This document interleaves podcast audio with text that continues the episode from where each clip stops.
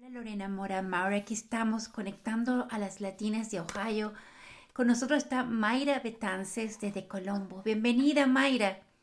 Hola Lorena, ¿cómo estás? Muy contenta porque tu trabajo lo hemos seguido y hemos crecido juntas escuchándote y conociendo cómo haces la diferencia en la comunidad de la República Dominicana y aquí en los Estados Unidos.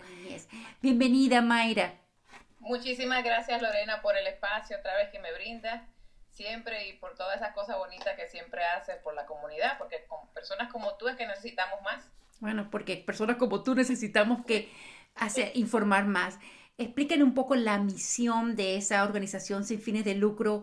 Sí, pues la organización se llama eh, Create Happy Moment, que es creando momentos felices. Somos una organización sin fines de lucro y hacemos intercambio cultural.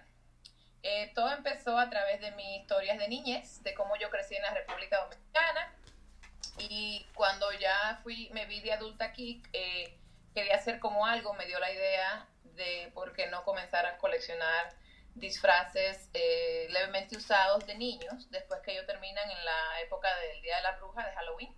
Entonces los enviamos a República Dominicana para donarlos a niños que no pueden comprar uno. Allá en República Dominicana lo usamos no para Halloween, sino para el carnaval y el Día de la Independencia de la República, que se celebra todos los febreros.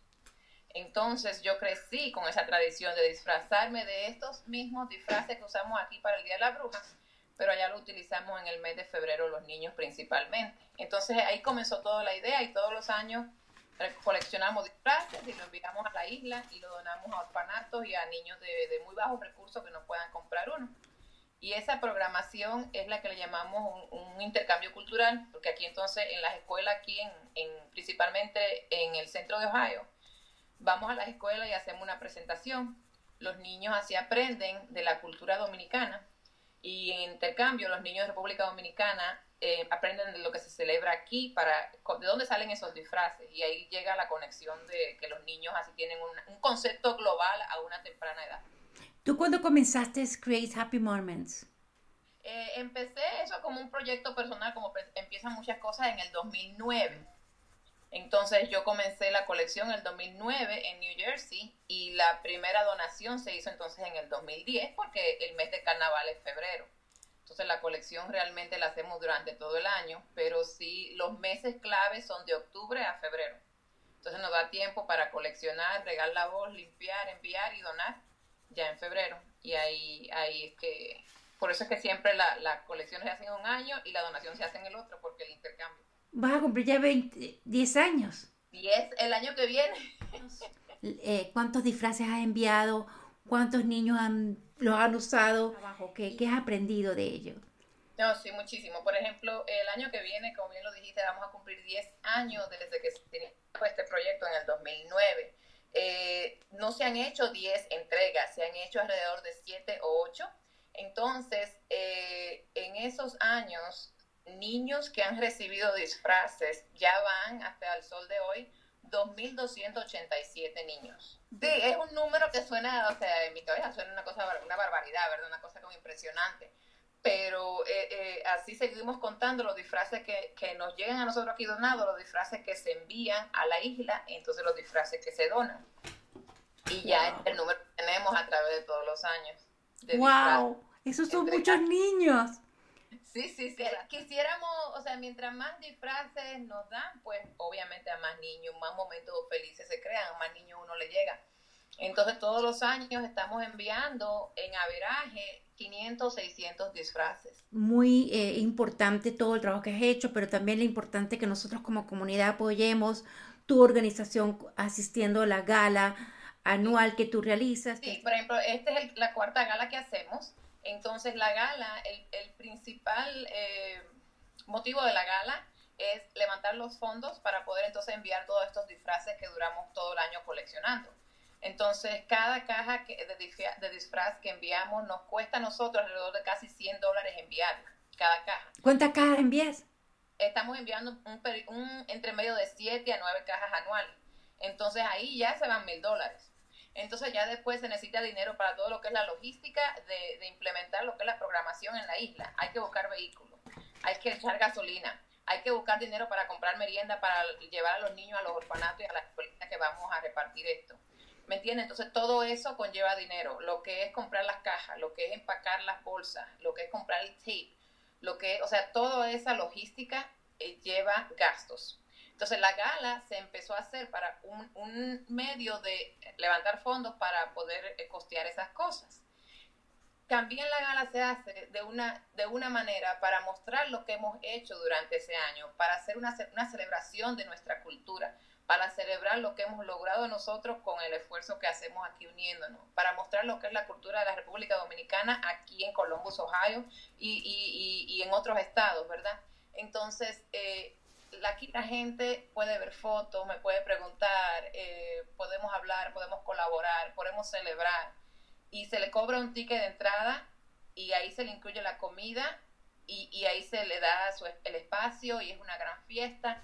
Y se enseña mucho la cultura porque traemos también persona, eh, caracteres de la, del personaje del carnaval dominicano y hacemos un show, un baile, eh, tenemos mucha colaboración, es una cosa bien bonita. Los, tickets, los tickets son 45 dólares y te incluye un buffet completo de, de brunch, te incluye también un buffet de frutas tropicales y también incluye una bebida. Entonces realmente es un, es un evento bien divertido, es algo bien, bien bonito, se da bien bonito. Bueno, y por último te iba a preguntar de una iniciativa que me parece que es interesantísima de escuchar las historias de los, de los ancianos de, sobre su niñez. Cuéntame de dónde surgió esa iniciativa. Entonces eso es lo que le decimos narración de historias de niñez por adultos. Entonces, cuando empezó eh, la plática, eh, yo quería de alguna manera u otra eh, emplear mi tiempo libre, el poco que me queda, ¿verdad? de ir a visitar personas ya de mayor edad a los, a los centros de comunidad donde viven, ¿verdad? Aquí. Porque yo digo, esa gente a lo mejor no tiene mucha familia o a lo mejor no van a visitarlo con frecuencia. So, yo quería como, de alguna manera a otra, ir y escuchar sus historias, solo para escucharlo, para aprender de ellos. Entonces, yo hacía eso de niñita con mi abuela en República Dominicana. Entonces me hubiese gustado ah, hacerlo más entonces me quedé como con eso. Y ya que hablando y hablando, cuando empezamos el programa, eh, se nos dificultó un poquito movilizar lo que es la, comunidad de, adultos mayores. Entonces pensamos en llevarlo a, a, los housings donde viven, pero entonces nos complicaba con, la, con el grupo de niños. Y lo que decidimos hacer fue abrir, abrir el programa a que cualquier adulto pueda venir entonces y, contarnos a nosotros sus historias de niñez. entonces, ampliamos a que, a que un adulto como tú y como yo nos sentemos una vez al mes, eh, damos un desayuno gratis que corre por, por, por la fundación o por el que nos esté patrocinando en ese mes. Y son dos horas, nos reunimos, escuchamos historias de niñez, de cómo crecimos, de dónde vinimos, qué hacíamos cuando éramos niños para entretenernos, cuál es nuestro favorito superhéroe, si tenemos algún mentor en nuestra vida, cuáles son las tradiciones que celebramos, cuál es la favorita de nosotros. lo hacemos una vez al mes, la programación es una vez al mes, eh, usualmente son los sábados de 10 a 12, una vez al mes, de a partir de septiembre hasta mayo. Entonces, eh, nos reunimos por dos horas y una persona X, eh, o sea, un adulto, es, el, es el narrador.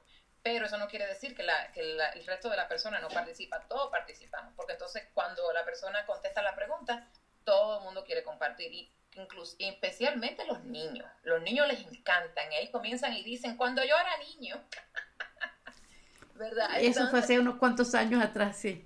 Sí, sí, pero mira, siempre me gusta contar esta historia de una muchacha de, de El Salvador, que eh, no fue, fue la narradora en ese, en, ese, en ese storytelling. Y cuando le hicimos la pregunta de qué hacía de, para entretenerse cuando era una niña en su país, ella nos contó que ella cruzaba la frontera a Guatemala para brincar al río.